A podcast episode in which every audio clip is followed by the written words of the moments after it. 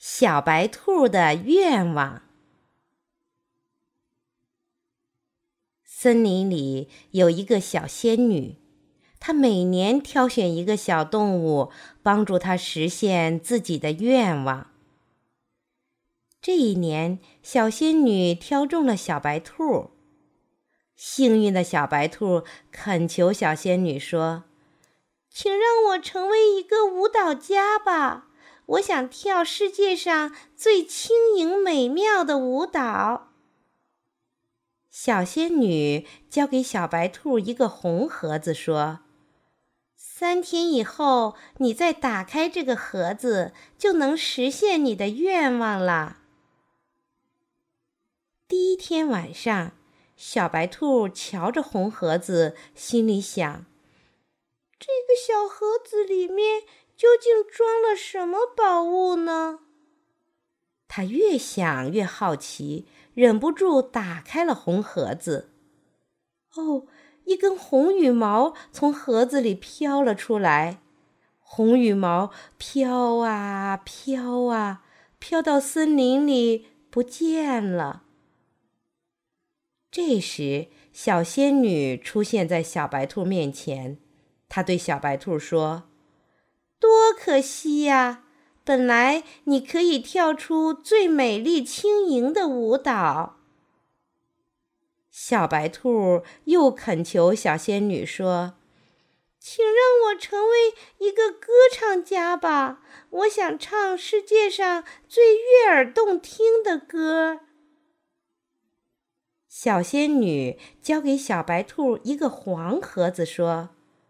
三天以后，你再打开这个盒子，就能实现你的愿望了。第一天晚上，小白兔小心地看护着黄盒子。第二天晚上，小白兔又按耐不住自己的好奇心，它想知道盒子里藏着什么宝贝。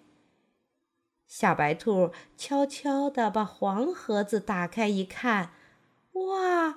一只金铃子从盒子里跳出来，它在草地上一跳一跳的，震动起透明的翅膀，飞向天边，不见了。这时，小仙女又出现在小白兔面前，她对小白兔说：“真可惜呀，本来你可以唱出最委婉奇妙的歌。”小白兔又一次恳求小仙女说：“那么，请你让我成为一个长跑运动员吧。”小仙女答应了。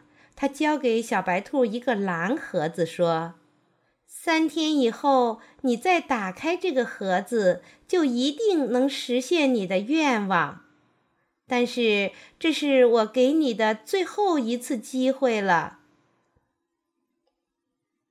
第一天过去了，第二天也过去了。第三天晚上，当小白兔又想打开盒子时，它想起了小仙女的话，终于忍住了。第四天早上，小白兔小心地打开蓝盒子。哦，一股蓝色的风从盒子里飘了出来。小白兔迈开双腿，紧跟在蓝风的后面。它跑啊跑啊，最后跑到了蓝风的前面，终于如愿以偿的成了世界第一的长跑运动员。